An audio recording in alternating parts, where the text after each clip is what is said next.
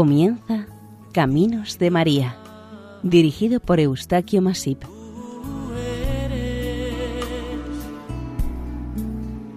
entre todas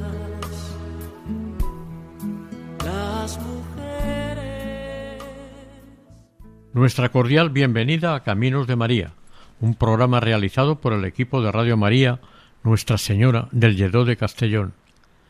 Les ofrecemos a continuación el capítulo dedicado a Nuestra Señora del Rescate. Ya están cerca los bandidos acampados en Turrialba, escondidos desde el alba, sin soltar el arcabuz. Desde el monte Don Alonso abre el fuego sin temores contra aquellos invasores, enemigos de la cruz.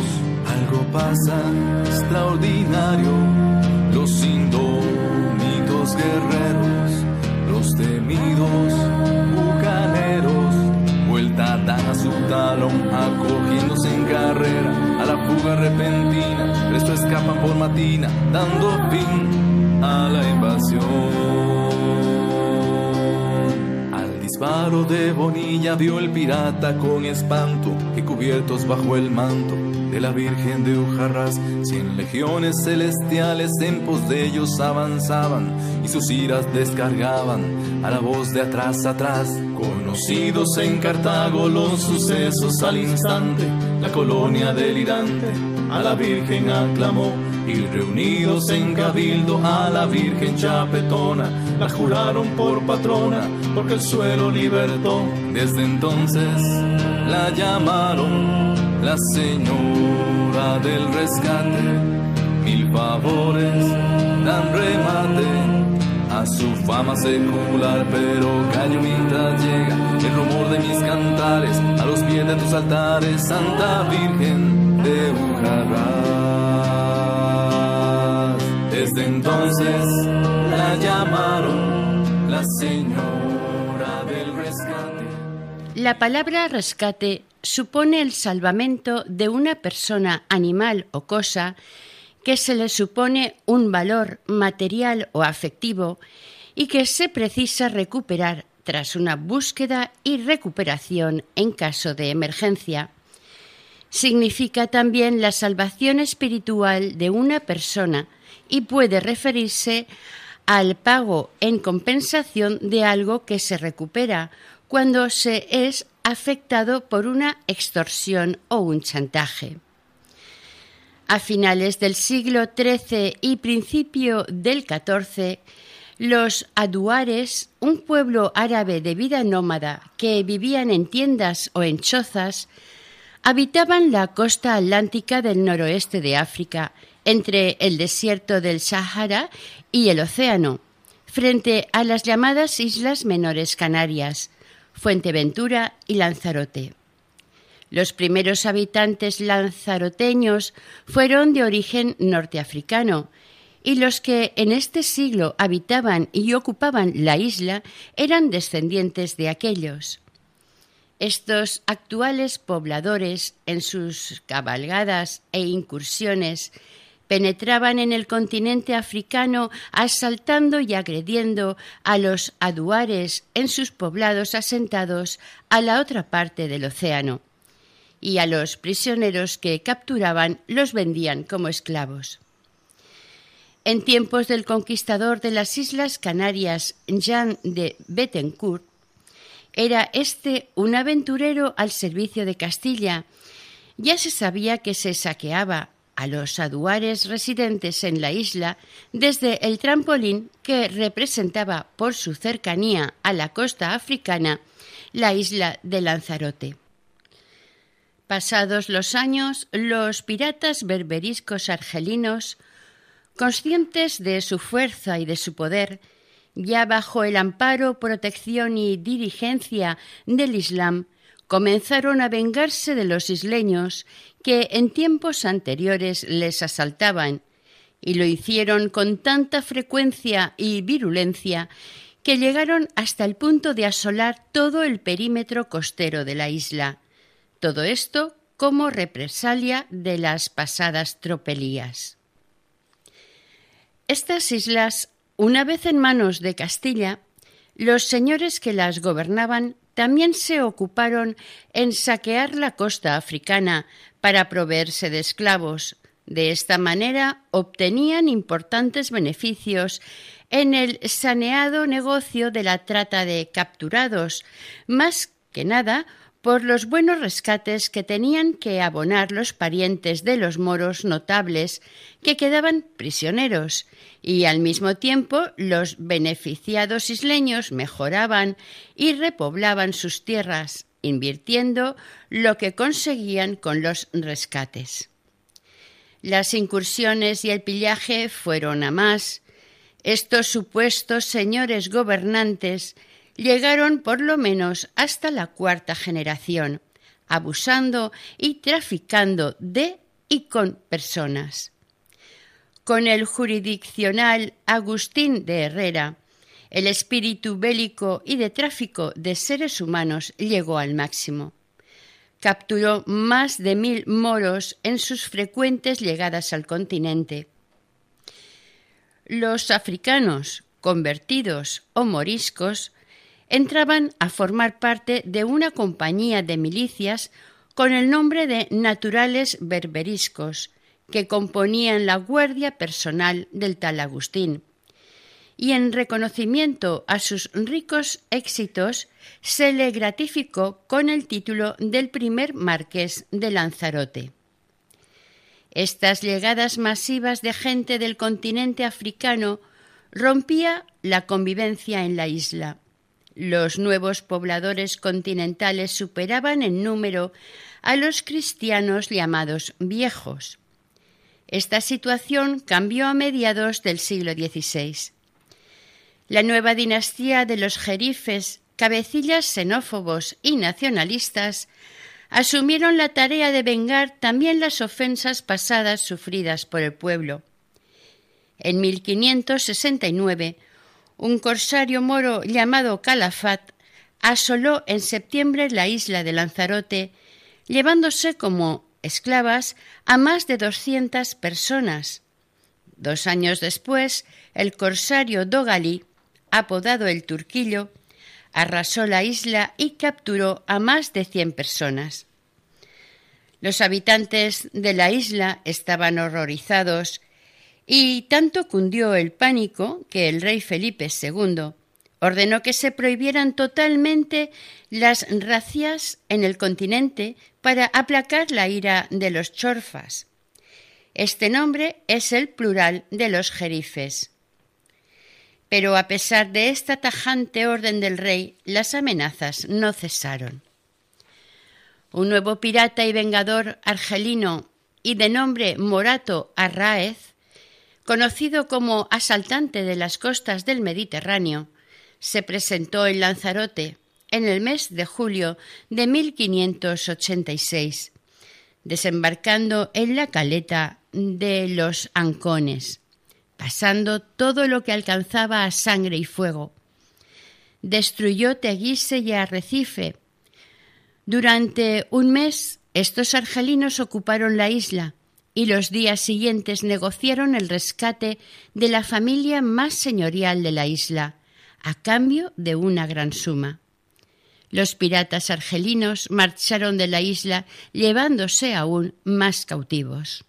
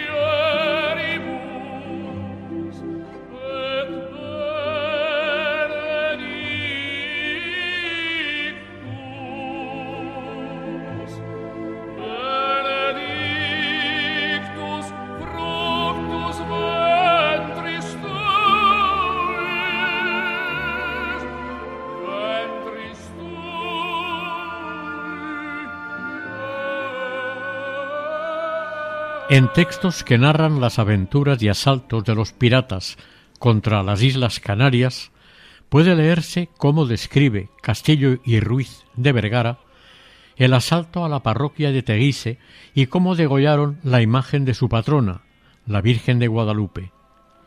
La cautiva Francisca de Ayala recogió la cabeza cortada de la imagen y la guardó. Pasado un tiempo la entregó a las autoridades eclesiásticas y con esta cabeza fue reconstruida la imagen de la Virgen en un taller de Sevilla y más tarde devuelta a Lanzarote, donde siguió recibiendo culto con más veneración, si cabe, que antes. Otra imagen de la Virgen, víctima del saqueo de la isla, fue rescatada con tres reales por el trinitario Fray Diego de Argel que con el nombre de Virgen del Rescate recorrió procesionalmente las calles de Madrid el 23 de septiembre de 1618. Esta imagen recibió culto en el convento de la Santísima Trinidad hasta principios del siglo XIX. En esta fecha fue sacada la imagen de la Virgen de la iglesia de los Trinitarios, en dirección a las descalzas por las principales calles de la corte acompañándola todas las órdenes religiosas con sentida emoción, satisfacción y alegría, pero en el momento que pasaba por la Plaza Mayor se cayó una casa sobre mucha gente. Se encomendaron los presentes a esta santa imagen y como resultado todos quedaron ilesos. Se dice, entre el pueblo llano, que Nuestra Señora del Rescate hizo muchos milagros, aunque con la penosa desamortización de Mendizábal, esta imagen desapareció y privó a los canarios y trinitarios de seguir dándole culto y sentirse arropados por ella. El licenciado don Jerónimo de Quintana, en su obra Historia de la Antigüedad, Nobleza y Grandeza de la Villa de Madrid, escrita en 1629, relata el suceso de esta manera. Domingo 23 de septiembre de 1618 se hizo una solemnísima procesión de casi trescientos cautivos, rescatados por el padre Fray Diego de Ortigosa, llevando en esta una pequeña imagen de Nuestra Señora, bellísima, de las de bulto, con el ropaje de talla, aunque cubierta con vestidos de seda y oro. Tiene el niño, en extremo hermoso, sentado sobre el brazo izquierdo y con la otra mano dándole una rosa. Esta imagen fue rescatada por el padre Fray Diego de Argel, de las manos de un renegado y un turco por precio de seis reales. Y fue así que, habiendo los moros saqueado la isla de Tenerife, entre los despojos que llevaban iba un arca, dentro de la cual hallaron esta santa imagen, y viendo un cautivo que la escupían y le hacían otros actos sacrílegos y atrevimientos, les pidió que se la diesen, que él les daría lo que pidiesen. Como vieron puerta abierta su codicia, pidiéronle excesivamente, de suerte que el cautivo no les podía dar lo que pedían. Dijo entonces el uno al otro Anda acá, la vamos a quemar. A esta sazón llegó el Redentor, y se convino con ellos por los seis reales que se ha dicho, corto rescate para tan soberana cautiva. Y en significación de esto, el habítico o escapulario de la Santísima Trinidad que los cautivos llevaban al cuello.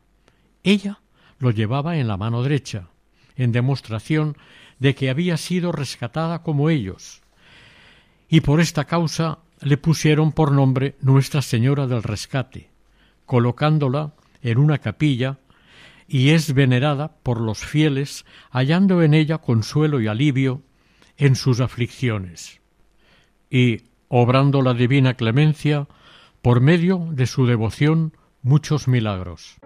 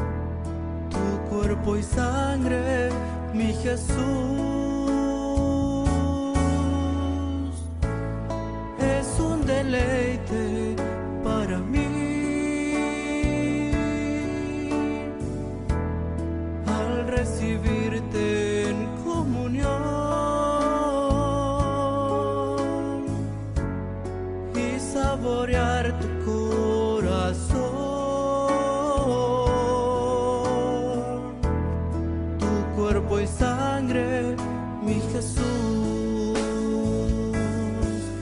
Incomparable es tu amor por mi Jesús. El padre Granados de los Ríos también habló de esta imagen en aquellos tiempos, señalando algunas nuevas matizaciones. El baúl en el que venía apresada la imagen de la Virgen por los moros era de un religioso agustino, y el turco le pidió por ella su peso en plata, 15 reales, una cantidad que se relacionó con la venta de su hijo nuestro Señor, pero siendo su mitad. El padre Granados escribe además Está venerada por los fieles con lámparas, cera, mortajas y muchos cuadros de milagros y maravillas que Dios ha obrado por la devoción a esta santa imagen. Y aunque tiene ricos y preciosos vestidos, siempre tiene las insignias de rescatada, como son un escapulario de la Orden Trinitaria y unos grillos. Sale del convento todos los sábados con velas blancas encendidas, con música y chirimías a cantarle la salve, a lo que asisten la congregación de los joyeros y tenderos, con hachas blancas, gastando muchos ducados en adornos para la capilla y el altar. Un milagro empeñó a Juan Astor a ponerla, dotarla y hacerla una fiesta anual de las más solemnes que se celebran en la corte. Este devoto alemán la visitaba todas las noches, agradecido por el peligro del que la Santísima Virgen le sacó. Y la Virgen le pagó dándole una santa muerte. Lo que hace todos los días esta congregación que se dedicó siempre a Nuestra Señora es patente y modélico. Los reyes de España deseaban contemplar esta imagen y el padre Rojas dispuso llevarla a la corte, y allí estuvo durante tres días, donde fue visitada a todas horas por todas las personas de palacio con respeto y ternura a ella. Otro cronista de esta época, Antonio de León Pinedo, en su obra Anales de la Historia de Madrid de 1647, trata este mismo tema, pero tiene prácticamente el mismo contenido. En ambas se observa el error de ubicar el robo en Tenerife y no en Lanzarote. Es esto explicable porque en aquellos tiempos no se tenía suficiente conocimiento geográfico de las Islas Canarias entre quienes no estuvieron nunca en ellas. En 1652 se fundó la ilustre Cofradía de la Virgen del Rescate, celebrándose grandes fiestas por esta causa. Algunos puntos sí quedan claros en estos relatos expuestos anteriormente. La imagen de la Virgen hubo sido escondida en un arca para salvarla de profanaciones. La imagen era bellísima, de bulto, con el ropaje de talla, aunque cubierta con vestidos de seda y oro. La Virgen tenía al niño en extremo hermoso, sentado en su brazo izquierdo y con la otra le da una rosa. Sobre el rescate y su traslado a Madrid para ser venerada, Hay otras tres conclusiones. La imagen fue víctima de escarnios y sacrilegios y decididamente dispuestos los raptores a quemarla. Fray Diego de Ortigosa, el Trinitario, les propuso el rescate por seis reales, que los cautivos llevaban el escapulario de la Santísima Trinidad colgado en el cuello y la imagen de la Virgen en su mano derecha y es por esto que le dieron el nombre de Nuestra Señora del Rescate. El tercer punto se refiere al traslado de la Virgen a Madrid y que desfiló por sus calles un domingo 23 de abril de 1618 en solemnísima procesión.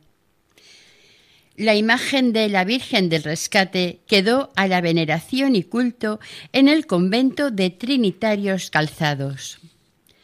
Consta que a finales del siglo XVIII, 150 años más tarde, la Virgen del Rescate seguía siendo venerada en la capilla de los Trinitarios. Fue proclamada patrona de los vendedores de fruta y tenderos de aceite, que tiempo más tarde se constituyó en la Hermandad del Socorro, una especie de mutualidad laboral de previsión para beneficio de sus respectivos miembros. Esta hermandad estaba situada en la misma iglesia monacal de los Trinitarios. En el tercer tercio del siglo XVIII, el 14 de marzo de 1774, la hermandad pasó a denominarse Hermandad Monte Pío, actualizándose con las nuevas normativas estatales de estos años. En esta fecha anteriormente citada, las nuevas ordenanzas fueron aprobadas por el Real y Supremo Consejo de Castilla.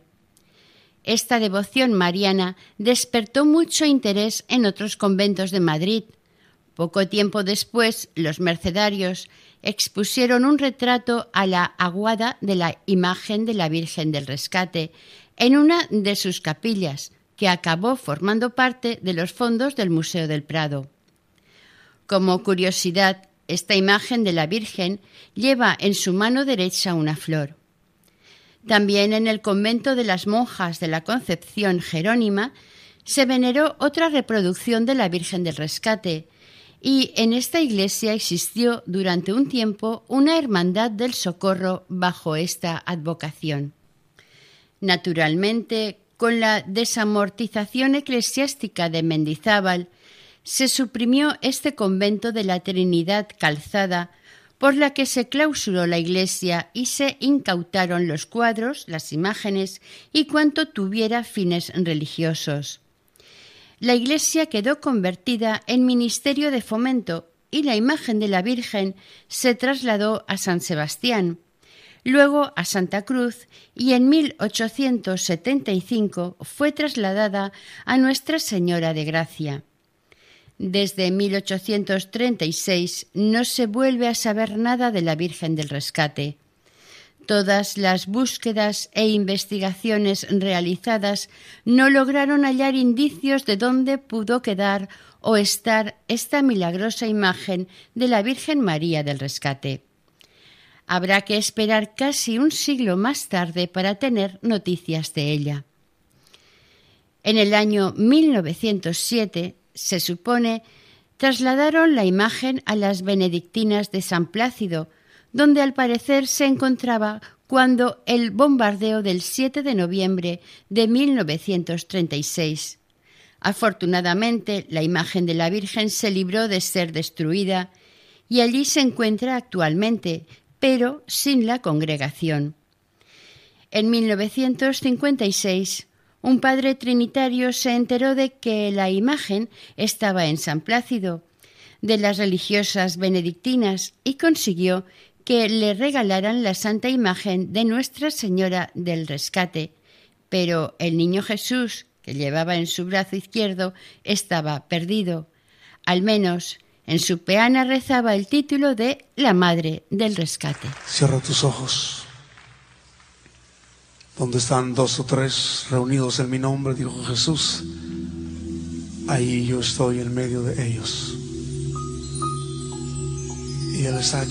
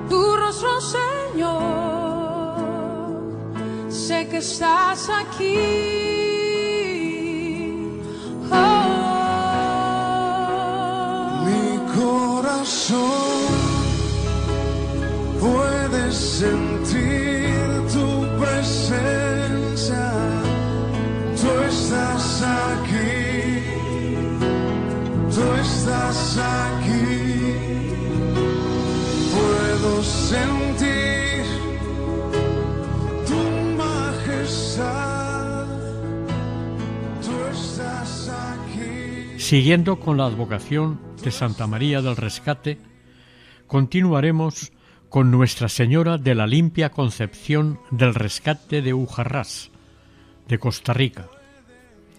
En Costa Rica, el pequeño país ubicado en el istmo que une la América del Norte y la del Sur, existe la advocación mariana de Nuestra Señora del Rescate, aunque allí es conocida como Nuestra Señora de la Limpia Concepción del Rescate de Ujarrás. Es una imagen de la Purísima Concepción que se venera en el santuario de Ujarrás, en la población costarricense de Paraíso.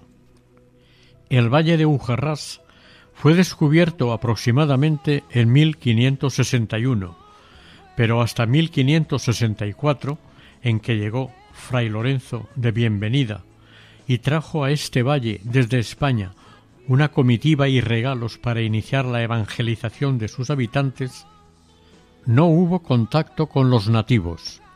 Es muy probable que entre los objetos que trajo ya estuviera la imagen de la Virgen.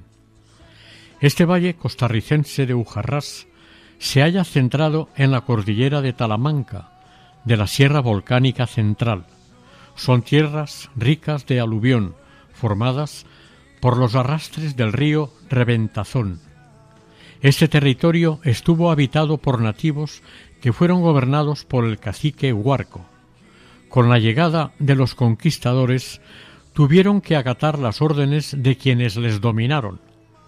Medio siglo más tarde, la vida en el valle de Ujarrás, Ujarraxí o Ujarraz, conoció e inició la devoción a la Madre de Dios a través de los misioneros franciscanos y desde este lugar se propagó la fe a los demás puntos del territorio nacional costarricense, incluyendo la antigua capital del territorio, Cartago.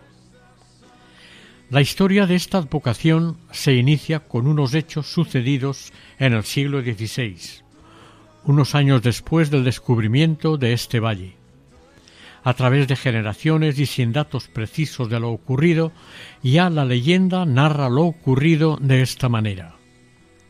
Un nativo indio estaba pescando en la desembocadura del río Pacuare, en aquellos tiempos llamado Suerre, cuando de pronto observó cómo flotaba en el agua una caja de madera que el oleaje impulsaba hacia la orilla. El indio estaba sorprendido e intrigado al ver la caja flotando. La recogió y sin abrirla la llevó al poblado, quizás siguiendo la orilla del río Reventazón. Al llegar a Ujarrás, se paró a descansar un rato y al levantarse y recoger la caja se dio cuenta de que no podía levantarla del suelo. Pidió ayuda a otros indios que estaban cerca, pero entre todos ellos no pudieron desplazarla ni levantarla. Intrigado y confundido, se acercó hasta el convento de los franciscanos de Cartago y les contó a los frailes lo extraño que le estaba sucediendo. Cuando los frailes llegaron al valle y quisieron levantar la caja, no pudieron ni moverla. Entonces decidieron abrirla. Su sorpresa fue el encontrar en su interior una hermosísima imagen de la Virgen María. Los religiosos y los nativos creyentes estuvieron pensando y planificando qué hacer con la imagen, pero se les ocurrió que tal vez Nuestra Señora quería quedarse en ese preciso lugar, por lo cual comprendieron y decidieron levantar una sencilla capilla con materiales propios de estas tierras, en donde los fieles devotos pudieran venerar la santa imagen de la Virgen María, instalándola en su altar. Esta edificación se realizaría entre los años 1565 y 1566. Existen algunas versiones de este feliz hallazgo, en las que la imagen fue echada al mar, con el fin de evitar fuera profanada por los abundantes piratas que se acercaban a estas costas. También se cuenta que en realidad no fue una sola imagen, sino tres. Una de ellas fue esta de Ujarrás, otra que quedó en Nicaragua, bajo el título de Nuestra Señora del Viejo, y una tercera de la que no se tiene información. La imagen original de la Virgen que se venera en Paraíso desde hace cuatrocientos años es verdaderamente hermosa. Se realizó en España y se conserva en muy buen estado en su rostro y manos. En opinión de Thiel, hacia 1570 o 1571, se fundó la primera parroquia, una ermita a modo de rancho, edificada con adobes, horcones y tejas, de barro rojizo, por los frailes franciscanos. Tres cuartos de siglo más tarde fue reformada y mejorada por el gobernador Sandoval.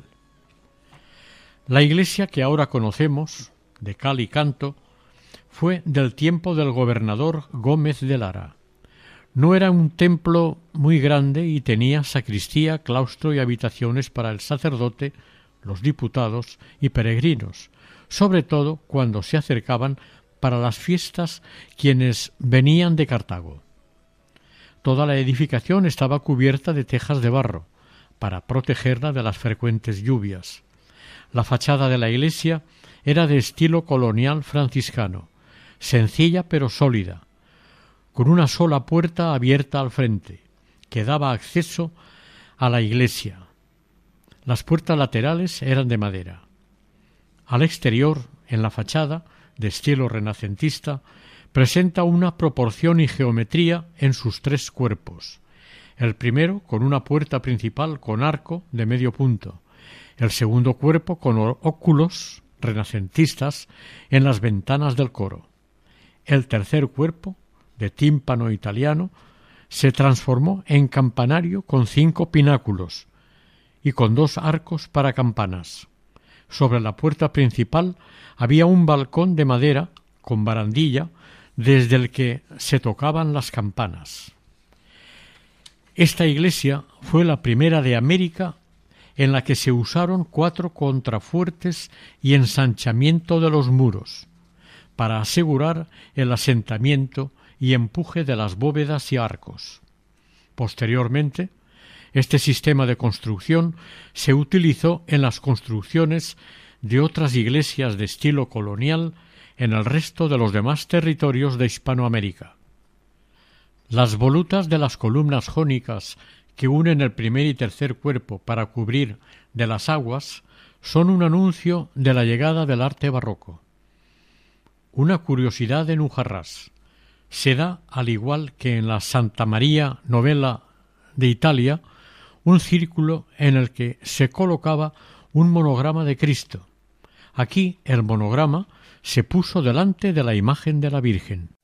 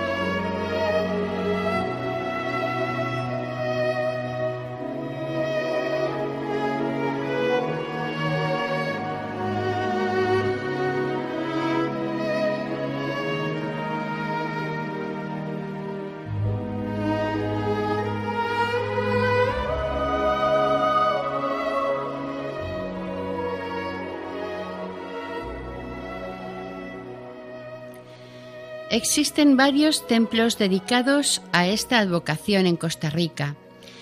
En Ujarrás hay tres, los dos conocidos y el de las ruinas de Calicanto que aún se conservan. En los llanos de Santa Lucía, conocido ahora este lugar como paraíso, existen tres templos. Los dos primeros se han citado anteriormente y el tercero es el llamado Santuario de Nuestra Señora de Ujarrás, que se inició su construcción en 1960. Hemos de recordar que la localidad de Ujarrás fue trasladada a los llanos de Santa Lucía en 1833 por un decreto del entonces jefe del Estado, don José Rafael Gallegos. Entre los milagros atribuidos a esta devoción mariana es a destacar el que aconteció a partir del 8 de abril de 1666. En Costa Rica, en esta fecha desembarcaron dos renombrados piratas dispuestos a recoger un valioso botín. El pirata Mansfield y su teniente Morgan desembarcaron cerca de Limón. Iban acompañados de más de 600 hombres con el fin de conquistar y saquear todo este territorio. Alarmadas las autoridades, el gobernador desplegó para ir a su encuentro una comitiva compuesta por 300 hombres, entre españoles e indígenas, con el fin de retener y repeler la invasión. Mientras estos preparativos se desarrollaban cerca de Turrialba, cerca de Cartago se inició una esperanzada procesión con la imagen de la Virgen de Ujarrás, que había sido llevada hasta cerca de Turrialba, para rezarle y pedirle que protegiera a todos aquellos hombres que estaban a punto de entrar en encarnizado combate con los piratas. Apenas los primeros disparos, sin ninguna razón ni explicación, los piratas salieron corriendo de este lugar velozmente hacia sus barcos anclados en la costa y abandonaron el país. Al parecer huyeron como presos de pánico, fue el día 23 de abril de 1666. Fue como si se hubieran encontrado con un batallón dispuesto a aniquilarlos de inmediato. Realmente fue sorprendente. Se contó y se sigue contando que este suceso fue un milagro de Nuestra Señora. La Virgen se apareció ante los piratas, no se sabe cómo, pero lo cierto es que acudió ante la petición de socorro por todas aquellas personas que rogaron y confiaron en su protección y amparo. A partir de estos hechos fue conocida esta imagen como la Virgen del Rescate de Ujarrás. El 16 de febrero de 1723, el volcán Irazú despertó de su letargo una tremenda erupción despertó, sacudiendo y haciendo temblar la ciudad de Cartago. Una densa capa de ceniza cubrió gran parte de la meseta central costarricense. La alarma que despertó entre los habitantes de esta ciudad les llevó a realizar actos de devoción, petición, ruegos y acudir a los pies de la Virgen con tal de que el volcán se calmase y aminorase, al menos su furia.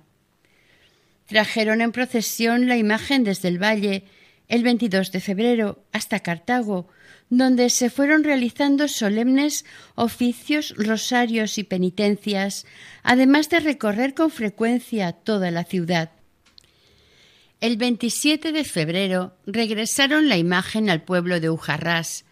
Iba acompañada de unos mil feligreses en romería penitencial la escoltaron hasta el valle en agradecimiento por haber aplacado las furias del Irazú.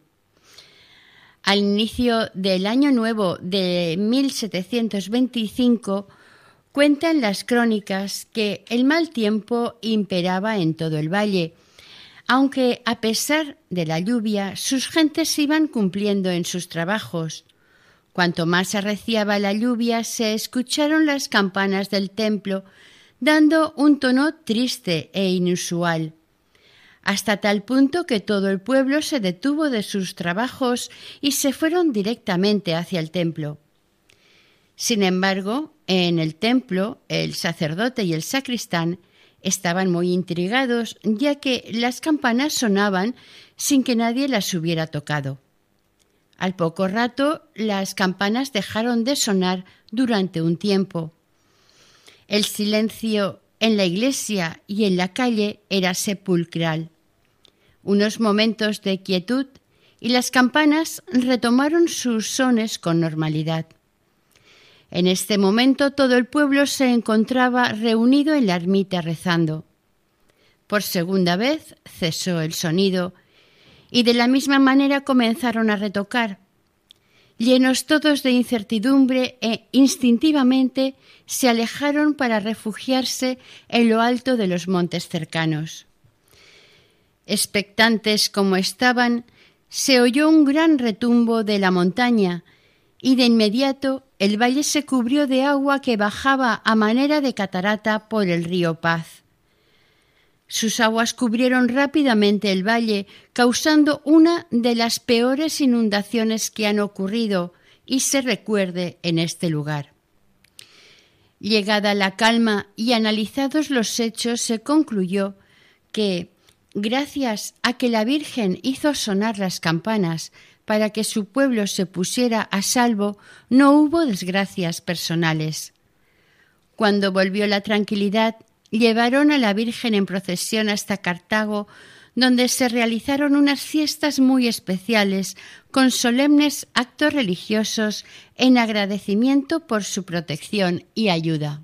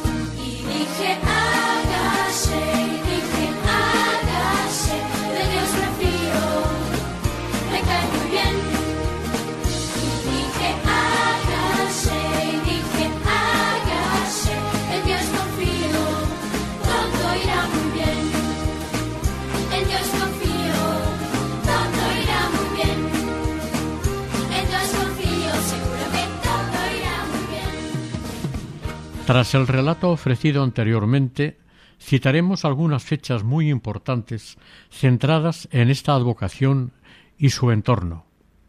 En 1813 se concede a Ujarrás el título de villa.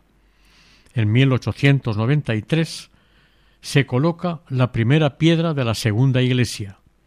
En 1910 el terremoto de Santa Mónica destruye el templo y daña gravemente varios edificios.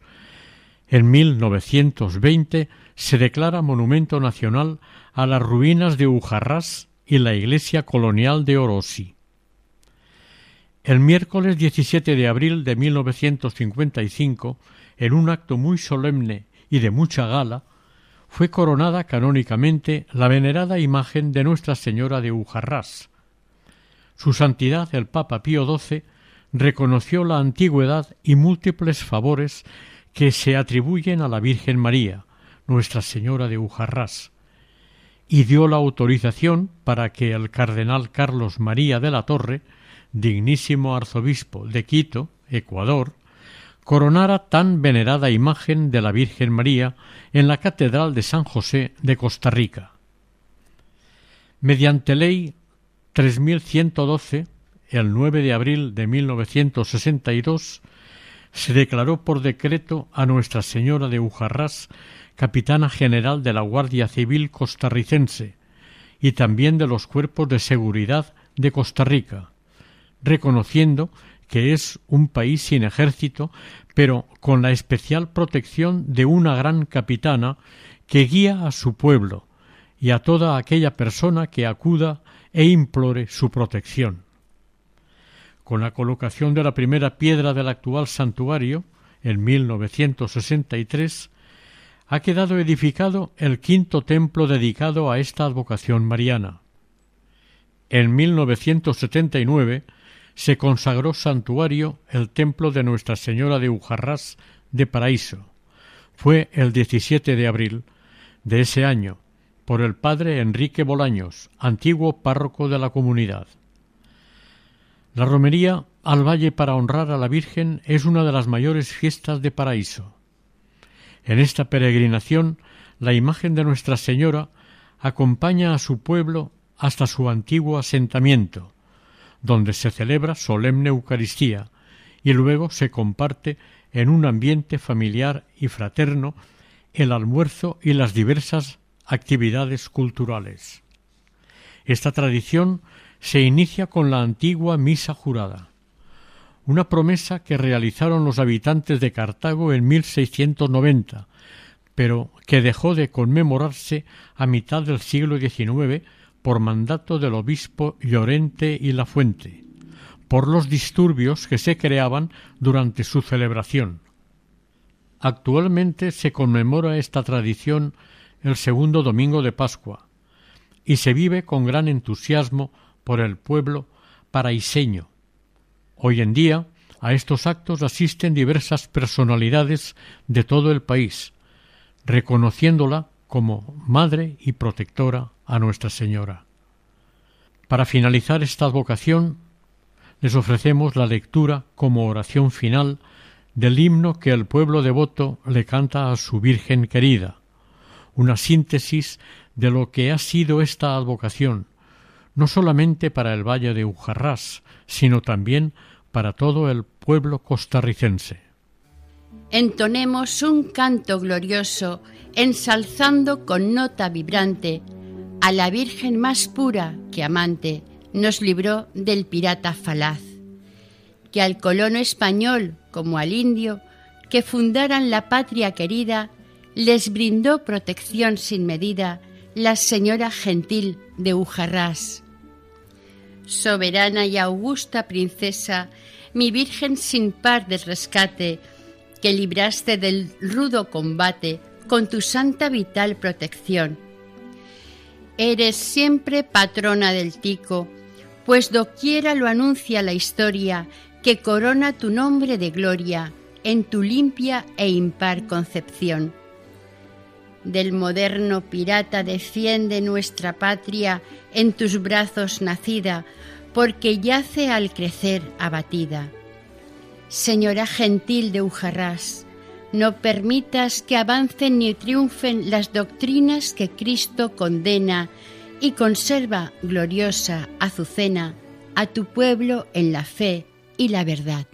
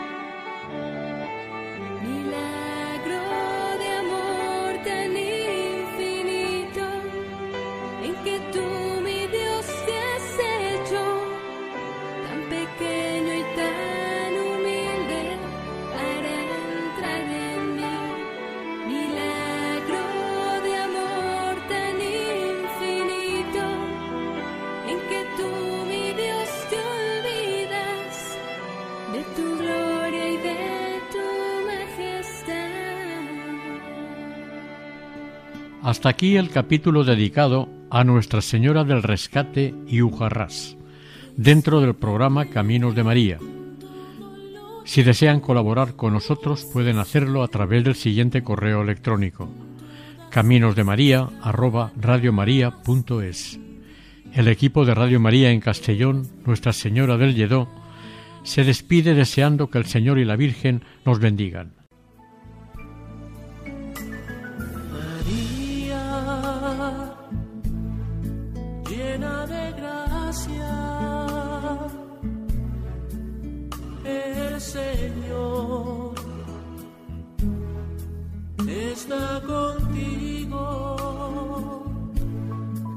Han escuchado en Radio María Caminos de María, dirigido por Eustaquio Masip